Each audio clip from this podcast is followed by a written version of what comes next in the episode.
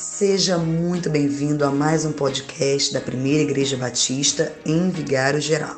Somos a igreja relevante e queremos que o Senhor te abençoe com mais essa palavra.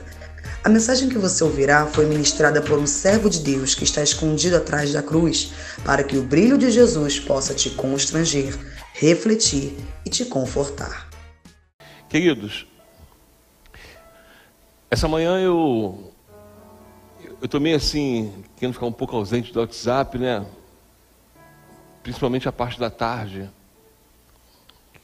Muitas distrações e eu falei com o senhor que eu tenho que focar em algumas coisas, né? Mas de vez em quando dá uma olhada. E de manhã eu fui levar a Júlia na escola e quando eu voltei tinha uma mensagem no telefone. Eu não sou muito de também ficar ouvindo dirigindo não, mas coloquei no, no Bluetooth e comecei a mensagem da minha mãe. E ela falou que um amigo nosso em comum, que minha mãe tem um bar, todo mundo sabe disso, ele ia muito naquele bar. No começo todo mundo, né? Mas depois a pessoa começa a beber um pouquinho mais em excesso. E as pessoas começam a não respeitar como respeitavam antes, né? Tipo assim, ah. Só quando chega, né? É diferente quando a pessoa bebe muito, começa a beber muito. E hoje ela falou que ele suicidou-se, que ele se matou. E hoje ia ser um testemunho, mas a pessoa, ela preferiu adiar um pouquinho. E é uma pessoa muito chegada. Eu chegava na minha mãe, e eu chego lá e ele sempre, posso fazer uma pergunta? Porque você sabe? Eu falei, eu sei. Não, eu quero te fazer uma pergunta. Um senhor, simpático demais, fala bem demais, e sempre fazia perguntas é, em questões espirituais. Né? E eu sempre falava alguma coisa. Mas quando minha mãe falou pela manhã que ele tinha suicidado, eu comecei a questionar algumas coisas, principalmente o meu comportamento. Porque você, quando tem alguém muito próximo de você, você tem a oportunidade de fazer aquela pessoa ver as coisas por outro ângulo e melhorar a vida dessa pessoa, você se sente bem. Mas quando você tem a oportunidade e você fica mais preocupado com outras coisas e fala o básico, né? Na verdade, eu me senti um, bem fracassado. Eu estava lendo na semana passada um escritor do século VIII, oitavo, um monge, ele falou sobre três caminhos do fracasso.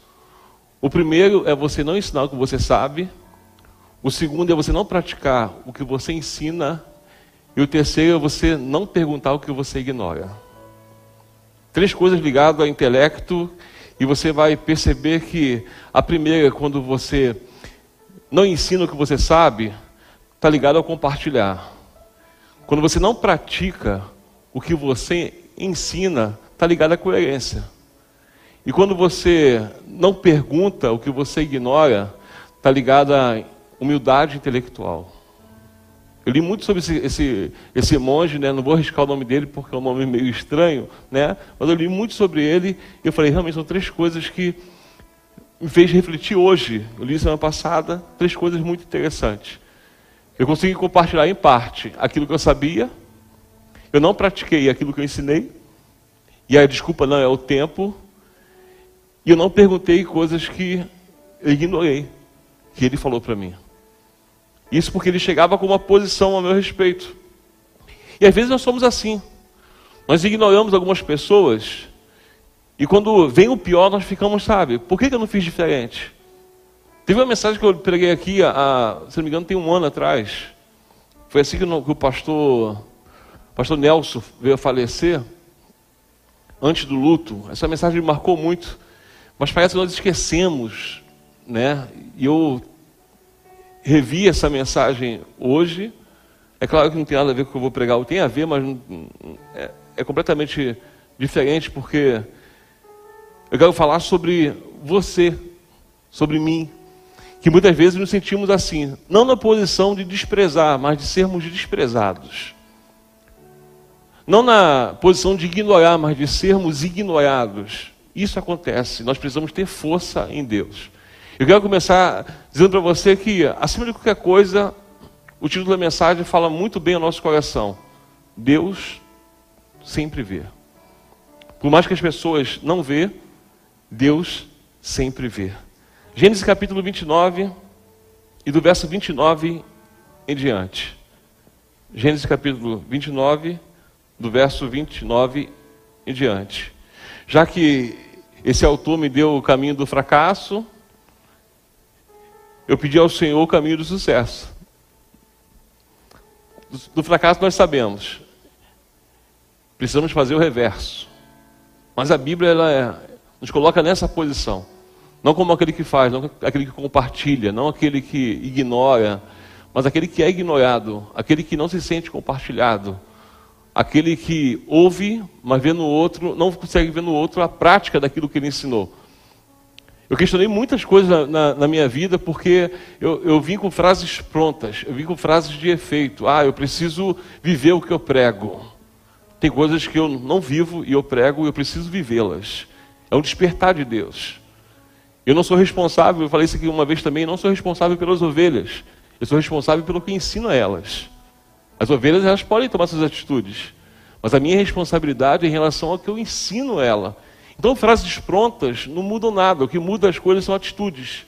E Deus nos chama para o tempo de nós mudarmos nossas atitudes, pararmos com essas frases de efeito que movem o coração e fazermos coisas que agradam o coração de Deus. Fazer aquilo que o Evangelho ele quer que eu e você faça. Gênesis capítulo 29, verso 29. Para a serva de Raquel, sua filha, deu Labão a sua serva Bila, e coabitaram. Mas Jacó amava mais a Raquel do que Lia. E continuou servindo a Labão por outros sete anos. Vendo o Senhor que Lia era desprezada, fê-la fecunda, ao passo que Raquel era estéril. Feche os olhos em nome de Jesus mais uma vez. Pai de amor, essa é a tua palavra e nós te rendemos graças e pedimos, Senhor, fale conosco. Ó Deus, eu não sei nada. Se fosse de mim mesmo, ó Deus, essa noite o silêncio seria melhor, mas eu me coloco atrás da cruz, como servo do Senhor, simplesmente instrumento. E eu repito sempre a frase que João Batista nos deixou, oh Deus, que o Senhor cresça e que eu diminua. Totalmente incapaz, dependente do Teu Espírito Santo, oh Deus. Eu sei que corações entraram por aqui buscando uma resposta do Senhor. Eu sei que a tua palavra é resposta para muitos questionamentos meus também, então fale conosco, Espírito Santo. Fale conosco, nós precisamos ouvir a tua voz, ter a direção, ó Deus, daquilo que o Senhor quer para a nossa vida. Ó Senhor, nos, nos ajude, Senhor, a aplicar a tua palavra. Muito mais do que ouvir, muito mais do que achar, muito mais do que dar nota aquilo que nós ouvimos, nós pedimos, aquilo que for a tua palavra, que é viva e eficaz, nos ajude a aplicá-la em nossas vidas, ó Pai, para que possamos viver a mudança que precisamos viver, para que venhamos, ó Deus, sair da mesmice e andemos, Senhor, segundo a tua vontade. Então, Espírito Santo, fique à vontade do nosso meio. Nós jogamos por terra tudo que não provém do Senhor, todas as vozes estranhas, todas as investidas malignas caem por terra agora em nome de Jesus. E que a tua voz, ó Deus, alcance os corações, as vidas daqueles que estão, ó Deus, assistindo em suas casas, aqueles que estão aqui, ó Deus, a nossa vida venha a ser impactada pela tua palavra, a tua palavra que vem trazer o impacto necessário para a nossa vida, Senhor. Então fale conosco, fique conosco, Espírito Santo, e que a tua voz seja a única voz nesse lugar, em nome de Jesus.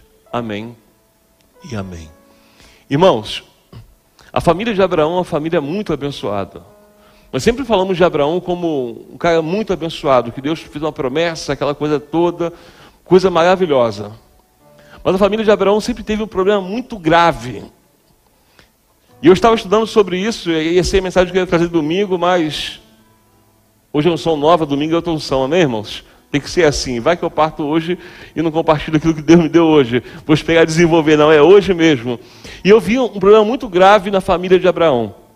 Se você parar e pensar comigo, e se eu olhar para a família de, de Abraão e sua descendência, eu vejo que foi uma família que viveu de preferências. Sempre tiveram na sua, na sua vida cercada ali as preferências. Abraão tinha duas. Abraão tinha dois filhos, mas amava mais a um. Ele amava mais Isaac do que Ismael. Depois Isaac teve Jacó e Esaú. Jacó era amado pela sua mãe e Esaú era amado pelo seu pai. Preferências. Jacó veio e teve 12 filhos. E se eu perguntasse para você quem foi o queridinho de Jacó, você ia saber de qual é salteado. Quem foi o queridinho de Jacó? José. roupas diferenciadas, olhar diferenciado, ocasionou com certeza um, um, um sofrimento diferenciado, porque é o queridinho. E aí eu paro e penso assim, como é difícil, mas é uma grande realidade. Nós sabemos que nós vivemos preferências. A vida parece que é assim, né? Sempre tem os preferidos. Isso é em todo lugar. Na sua empresa, se você trabalha em um lugar grande, você vai observar que sempre tem os mais queridos, ou você julga ser os mais queridos. Os filhos. Eu tenho um casal de filhos, né? Eu, por ser homem, eu nunca passei muita mão na cabeça do Lucas. Né? Mas a mãe e filho, né? A mãe que sempre quis proteger muito, porque acho que é normal isso, faz parte da vida. Né? Já a filha a gente quer proteger mais. Dos marmanjos, amém, irmãos? Dos jogadores de futebol, amém? A gente quer proteger porque não dá, né? A gente tem que estar tá ligado e tá, né? estar correndo atrás para não dar mole. Mas é uma grande verdade. Eu fico imaginando um cara que tem duas filhas. Protege mais quem? Mais velha ou mais nova? A mais velha por enquanto. A mais velha por... Olha só que palavra forte. A mais velha por enquanto. Você, irmã Celi? Todo mundo é protegido pela senhora, né, irmã Celi? Que mentirosa. Estou brincando, é verdade. Mas sempre tem as preferências. Se você parar e ver, Jacó viveu isso. Ele tem duas mulheres. Só que quem é preferida de Jacó? Tem até uma piada gospel aí, tão sem graça né, que rola, né? Por que, por que, que Abraão, por que, que Jacó era analfabeto? Ah, porque ele amava Raquel e não lia. Né? Coisa ridícula, mas é bem criativo, né? É, é por que, que ele amava? É, porque ele amava Raquel e não lia, analfabeto. Mas isso aí é escrachado. O cara amava muito, muito a Raquel. Só que você sabe que na história ele foi enganado. Ele trabalhou sete anos para se casar com Raquel. E naquele tempo, as, as noivas usavam aquela coisa para tapar a cara, né? E a Bíblia fala que. Não, depois eu falo isso, né? para tapar a cara. E quando ele foi no dia seguinte, ele falou: Ih, não é Raquel. E aí foi reclamar. E aí vem a desculpa de Labão, mas calma aí, eu não tem como, eu tenho que casar mais velha primeiro. Então trabalha mais sete anos, e Abraão trabalhou mais sete anos. Eu não sei qual foi o grau de satisfação, mas a Bíblia vai dizer que ele trabalhou sete anos como se fosse sete dias. Você imagina como estava o coração desse cara? Sete, sete anos trabalhando naquela, né, naquele ímpeto, naquele desejo pelaquela mulher e trabalha sete anos como se fosse sete dias. Porque todos os dias para ele tinha que passar rápido, ele devia fazer o trabalho dele com muita, né, com muita propriedade, porque está chegando em sete anos, está chegando em sete anos, persistência até se casar com Raquel. Mas eu não quero falar de Raquel, eu não quero falar da, eu não quero falar da preferida hoje. Eu quero falar da desprezada. Eu quero falar daquela que não é amada. Porque tem muitas pessoas que querem viver a vida de Raquel. Você não quer viver uma vida de Raquel? Alguém que, que é disputada, que é trabalhada, alguém que é desejada? Você quer viver isso? Mas na verdade nós muitas vezes queremos a vida de Raquel, mas vivemos a vida de Lia. Toda a nossa vida é lidar com o desprezo, é lidar com mais ou menos, é lidar com coisas sendo, sendo ignorados por muitas pessoas. A vida de Lia foi uma vida muito difícil. A vida de Lia foi uma vida que eu nunca ouvi ser pregada nesse, nesse aspecto, porque é complicado falar sobre Lia. Uma pessoa que não é amada, uma pessoa que foi empurrada, um casamento que ela não sonhou, e muito mais do que não ser amada pelo seu marido, é saber que o marido ama sua irmã. Me trouxe algumas propostas, Deus falou no meu coração essa noite, sabe? Essa tarde, coisas tão interessantes. Porque nós vivemos assim, eu sei que tem pessoas que são assim. Tem pessoas que, que vivem com esse sentimento de desprezo.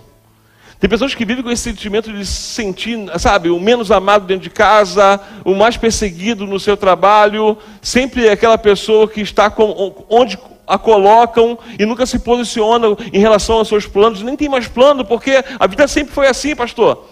A minha vida foi o, o que der eu faço, o que chegar eu quero. Eu sei lidar, sabe, já, já aprendi a lidar com as decepções. Isso faz parte da minha emoção já, e Lia estava nesse momento. A história de Lia é exatamente essa. De uma pessoa que é praticamente não é vista por ninguém, não é amada, foi empurrada, mas só que Deus ele é tão perfeito que Deus sempre vê as coisas. Se você entrou aqui nessa noite e se sente como Lia, se sente desprezada, desprezado, mal amado, ou não tem as oportunidades, quero te falar uma coisa muito especial: Deus é justo e tudo Ele vê. O grande problema é que as preferências elas trazem desajustes. Nós temos que entender é que quando as coisas não são ajustadas, eu deveria pensar um pouco mais porque eu preciso ver a vida como uma coisa, como um equilíbrio. A simetria precisa fazer parte da vida em tudo. Até em relação ao trato, por isso que eu desafio você como igreja do Senhor a ver como você trata as pessoas. Porque na simetria da vida, se não bater igual, não é evangelho. Se eu olhar aqui, de repente, para o André que toca comigo, que foi um dos primeiros que eu conheci aqui, e não tratar igual quem está chegando, falta alguma coisa. E eu não estou falando de, de relacionamento em si, estou falando do olhar. Os irmãos acham que o olhar de Jesus é diferente? Quando chegou para aquela mulher adúltera lá, o olhar dele não é o mesmo olhar de amor. Ele é assimétrico. Quando se diz relacionamento. Evangelho é isso, é renúncia, é amor.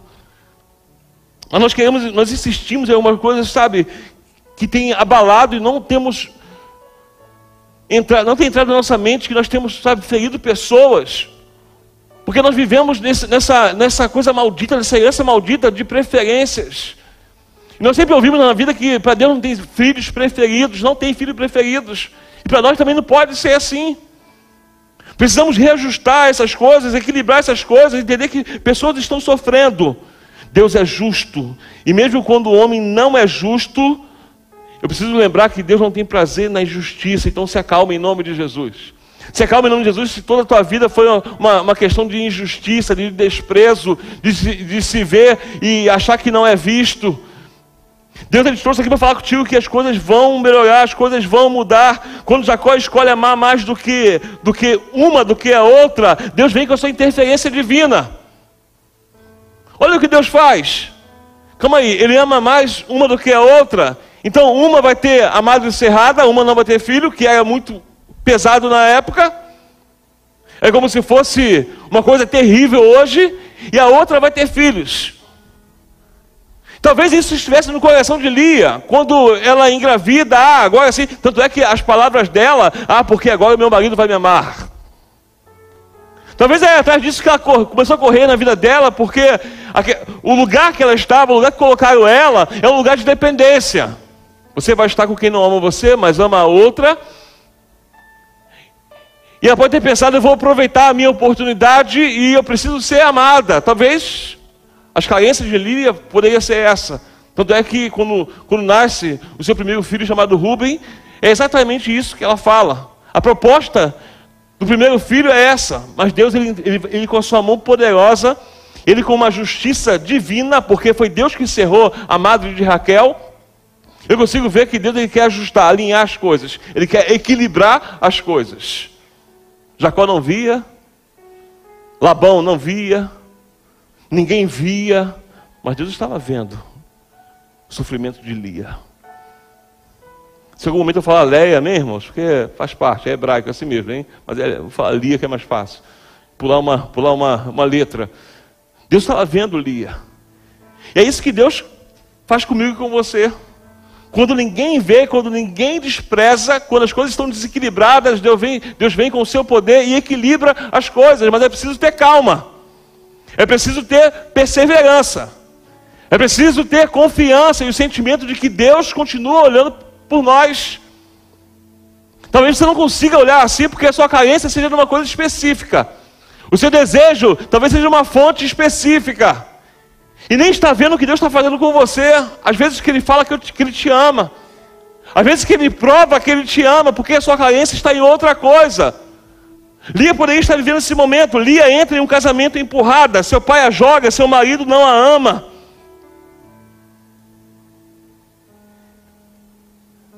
E aí, mesmo assim, você vê que existe uma coisa, um silêncio. A esterilidade não é um motivo para ela sobrepor a sua irmã, não é um motivo para ela chamar a atenção do marido.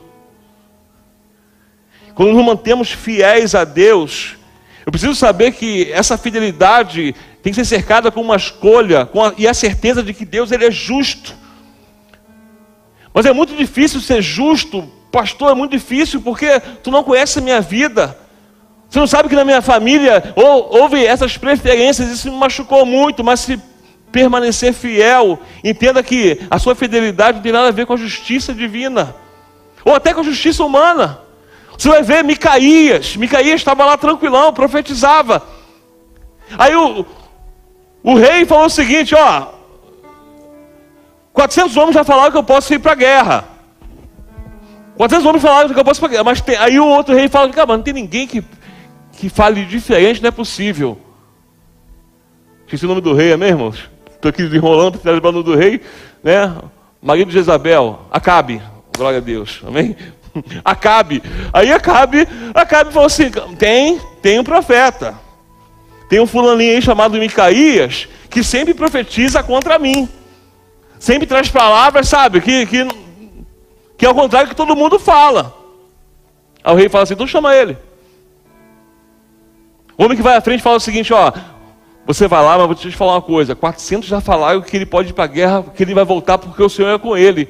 Então fale a mesma coisa. Ele falou: tá bom. Chegou diante do rei e falou o seguinte: ah, tá bom, rei, tu pode ir para a guerra porque o Senhor está contigo. Mas imagina a cara, o semblante. Eu imagino a fuça de Micaías, porque o rei na hora pergunta para ele o seguinte: vem cá, tem certeza que é isso mesmo? Ele não, aí já mudou o assunto. Não, não é isso não. Se tu for, tu vai morrer, miserável. Acabe fica tão enfurecido com tanta raiva. Mas Micaías se mantém fiel ali, fiel, porque Deus falou, Deus falou. Que Acabe fala o seguinte: coloca esse cara na, na masmorra, quando eu voltar eu resolvo com ele. O cara vai lá, se disfarça, enfim, ele morre. A fidelidade não tem nada a ver com justiça. Às vezes você pode ter, ser fiel e ser injustiçado. Pra, como não falar de José?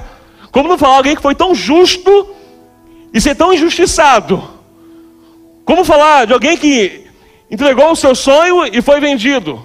Como falar de alguém que foi acusado de estupro?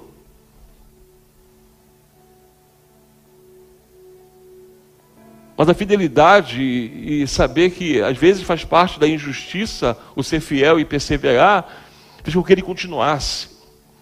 Então, as nossas dores não é motivo para que nós nos tornássemos, nos tornemos infiéis. Essa é a grande verdade. Lia, ela mostra que eu preciso andar por esse caminho. Espere em Deus. Você precisa entender que esperar em Deus é algo muito tremendo, é algo compensador. Mas é muito difícil esperar em Deus e só de Deus. Porque, irmãos, em nome de Jesus, a Lia poderia aproveitar e falar o seguinte: já que eu vou casar, tem sete anos na frente. São sete anos que eu posso aproveitar. Eu não sou mulher, mas acho que toda mulher poderia pensar assim, né? vou fazer esse cara se apaixonar por mim, né? Vou fazer a melhor linguiça recheada que eu fiz hoje né, para minha esposa, né? Melhor linguiça recheada, vou fazer o melhor almoço, né? Vou tomar aquele banho perfumado dos pés à cabeça, vou dar aquele, né? Aquele, aquela sapatada bonita nele, ele vai esquecer até a outra, mas ela pode ter pensado isso. Ela pode ter tido um monte de planos, porque a carência de Lia é carência de amor. Quantas vezes você não acha que Lia pensou, poxa, como eu queria que ele sentisse por mim o que ele sente por Raquel? E pessoas vivem essas carências. Como eu não queria ter o emprego que deram para o fulano, como eu não queria ter, sabe, o marido que fulano tem, a esposa que fulano tem, a casa que fulano tem, o carro que o André tem, né? Quantas pessoas não pensam isso? Queria não, né? Aquela suspensão quase 3 mil reais para fazer, tá maluco? Queria não, vem? Deus te abençoe que não me despreze, mas, né? Às vezes que pensamos assim. Como eu queria ter o que o outro tem. E a nossa carência se torna um olhar fixo naquela fonte exclusiva. Mas eu volto a repetir: Deus é justo. Deus tudo vê. E aí, para eu aprender com Lia, pastor, o que eu posso aprender com Lia?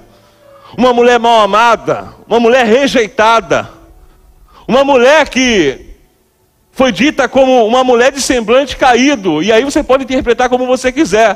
Ah, pastor, qual é a exegese bíblica para você? Para mim é um monte de coisa, e uma delas é a seguinte: a Bíblia não chama de mulher feia, a Bíblia não chama ninguém de feia, não, meus irmãos? A Bíblia é educada, não chama ninguém de feia, não. mulher de semblante caído. Então não fale isso para ninguém. Tá? Você que quer namorar aí e vê que não vai rolar, não chama ela de feia, não. Fala que tá com semblante caído, tô brincando. Uma mulher de semblante caído. O que eu vou aprender com essa mulher, pastor? Um monte de coisas. Um monte de coisas, não que ela escolheu passar, mas ela teve que passar e Deus honrou. A primeira coisa que eu aprendo quando eu espero em Deus e quero seguir os, os mesmos passos, é saber que esperar em Deus é saber que Deus faz do jeito dele. É exatamente do jeito dele. O jeito de Lia poderia ser retribuída pelo amor que ele tinha pela irmã. Mas Deus tem trabalho com o trabalho da compensação. Ó, não, não é sobre esse amor que você vai ser compensada. Não é sobre esse amor que você vai é, se realizar. Ela teve o primeiro filho.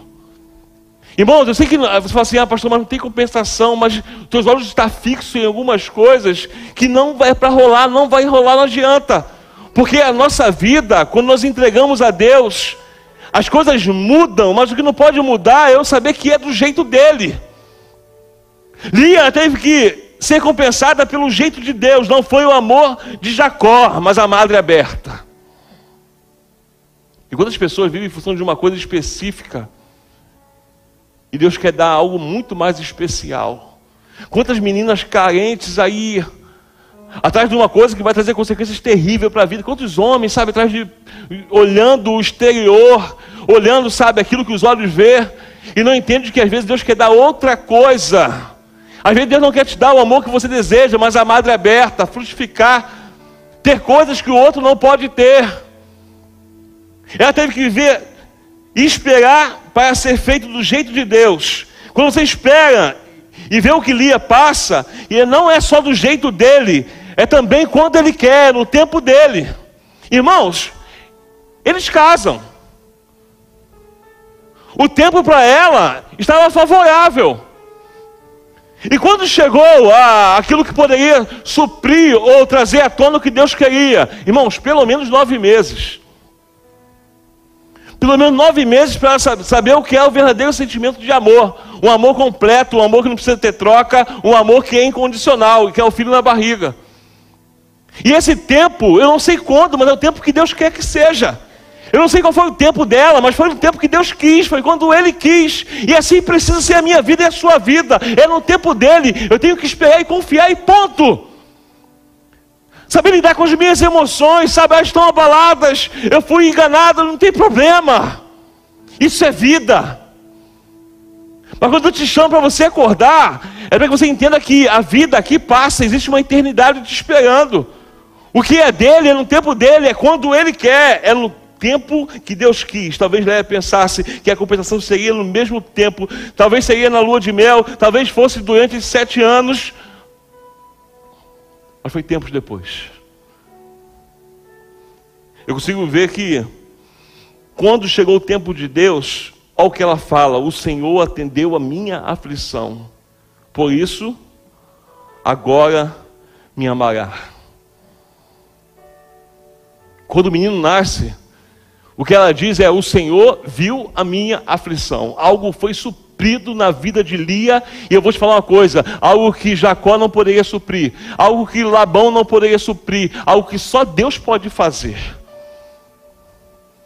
Para se declarar alguém que, que, que olha e fala, Deus ouviu a mim, Deus viu a minha aflição, é como eu preciso ver Deus olhando para mim.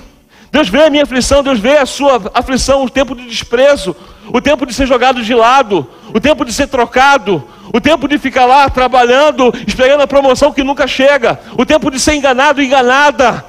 Mas Deus vê a sua aflição. Mas é quando Ele quiser. Nós precisamos perseverar e confiar.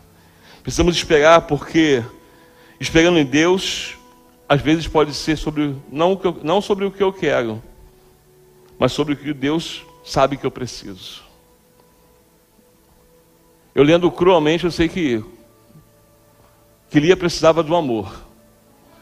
Eu sei que Lia precisava se sentir mulher. Eu sei que Lia queria que Labão tratasse ela pelo menos igual àquela que era tratada. Eu sei que as emoções de Lia, eu sei que o emocional dela estava muito propício a rasgar o coração e deixar Jacó entrar e ser o amor da vida dela. Mas isso é o que ela queria. Às vezes é assim. Eu estou me apegando naquilo que eu quero. E quantas vezes eu acho que o que eu quero tem que ser prioridade de Deus para mim. E Deus chega e fala: Luciano, não é sobre o que você quer, é sobre o que eu sei que você precisa. Por isso tem pessoas que vivem amores que trazem tantas desilusões. Que quis viver, sabe, o que você quis, viver o que eu quis. Enquanto Deus está dizendo para você hoje, ó, me busque, persevere, porque eu sei do que você precisa. É como se fosse Deus falando para ali, ó, eu sei que você quer Jacó, mas eu sei que o que você precisa é de Labão. Ou de Labão, de Rubem e outros, né? Precisa de um filho. Porque é algo que ninguém pode te dar. Deus deu a Lia a oportunidade de dar, de ter o que a outra não teve. Eu te pergunto, Lia é um modelo de amor? Lia é um modelo de conto de fada que eu posso contar no filme como alguém feliz? É claro que não. É claro que não seria sucesso de, de amor na Netflix de romance se fosse baseado em Lia, porque não é. Mas deixa eu te perguntar: você parou para estudar do ventre de quem que veio a linhagem de maior expressão do mundo? Deixa eu te contar. Do ventre de Lia, Lia veio a linhagem do amor incomparável, imensurável, que se chama Jesus. Do ventre de Lia veio a linhagem do Messias, que nos ensina um amor agapau que nem Jacó e seus pais poderiam dar a alguma mulher. Eu não sei se você entrou por essa porta aqui, sabe, buscando aquilo que você quer.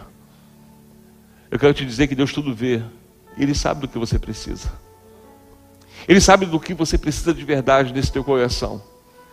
Ele sabe que de repente o que você procura não é o que vai mudar a sua vida, pode até realizar alguma coisa na sua vida, mas não vai trazer a plena felicidade. Do ventre de Lia veio a tribo de Judá.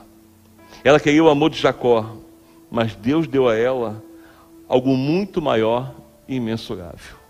É por isso que ele fala que os planos dele são maiores, os pensamentos dele são melhores, os caminhos dele é mais altos. Porque não é sobre o que você quer, não é sobre o que eu desejo, não é sobre minhas ambições. É sobre o que Ele quer fazer para mim. E eu preciso saber que é muito maior e muito melhor. Se você entrou se sentindo injustiçada, injustiçada, desprezada, eu quero te dizer que Deus tudo vê. E que você, ao invés de viver os teus sonhos, você venha frutificar, como só Deus pode fazer que você faça. Amém, irmãos? Então entregue teus sonhos no amor de Deus. Entregue suas emoções nas mãos de Deus. Que uma coisa é certa: você vai viver algo que você nem imagina que você possa viver na sua vida. Deus sempre tem algo especial para nós. Deus sempre tem algo muito melhor para mim e para você. Não é sobre o que você quer, é sobre o que Deus sabe que você precisa. Amém, irmãos? Eu posso olhar para você? Você que está e não é só sobre relacionamento amoroso, é sobre vida, sobre conquistas, trabalhos. Deus sabe o que você precisa. Então não, não vai com muita sede a uma fonte que você acha que é a fonte. A tua fonte precisa ser o Senhor. É dele que vem a resposta certa. É dele que vai frutificar da maneira certa de algo que vai suprir todas as suas necessidades. Confiar no Senhor é a melhor coisa do mundo. Eu quero orar por você, orar por mim, por você que está em casa, para que você possa entender que é do jeito dele, é quando ele quer, talvez não é sobre o que você está esperando, e para que você entenda sobretudo que os propósitos de Deus precisam se cumprir na nossa vida. Feche os olhos em nome de Jesus. Pai de amor, Pai bendito, nós te glorificamos. A tua palavra é viva e eficaz e ela leva a mudança que precisamos. Por isso que antes de pegarmos o caminho do fracasso,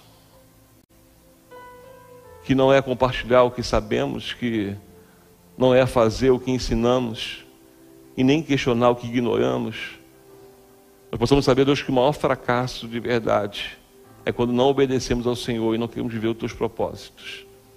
Então, que o caminho, ó Deus, do sucesso seja o caminho de obediência, de perseverança, de saber que o Senhor sempre tem o melhor para nós, ó Pai. Então, em nome de Jesus, para aqueles que estão aflitos, que chegue o refrigério, que a tua presença abaste e que possam sentir: eu estou com você, eu estou vendo. Eu não amo a injustiça, eu sou justo. Que a tua palavra vá de encontro aos corações, ó Deus, nessa noite, de uma forma, Deus, que venha mudar a maneira de pensar, que o sorriso volte, ó Deus, que a alegria seja, ó Deus, pela sua força. Que a nossa perspectiva, ó Deus, seja de acordo com a tua resposta para a nossa vida, em nome de Jesus. Que nunca venha a ser a minha vontade, a vontade dos teus filhos, mas que sempre venha a ser a tua vontade, porque o Senhor tem aquilo, tem, ó Deus, mais do que nós esperamos. Tem coisas maiores do que nós planejamos, ó Deus. Por isso que nossas fontes não sejam fontes exclusivas. Nos direcione para a fonte que vai saciar a nossa sede. Que vai trazer aquilo que precisamos, ó Deus, para a tua honra e para a tua glória. Então, Senhor, cura os corações. Que possamos, ó Deus, viver uma vida de modo que deixemos de lado as dores das preferências. Entender nessa noite, ó Deus, que nós somos preferidos do Senhor Todos nós somos preferidos do Senhor, isso basta. O seu amor nos envolve, o teu amor nos constrange, o teu amor nos resgata, o teu amor, ó Deus, sobre todas as carências da nossa vida. O teu amor é suficiente para nós, ó Deus, e nós confiamos no Senhor. Ser conosco, ser com o teu povo e nos abençoe. Em nome de Jesus. Amém?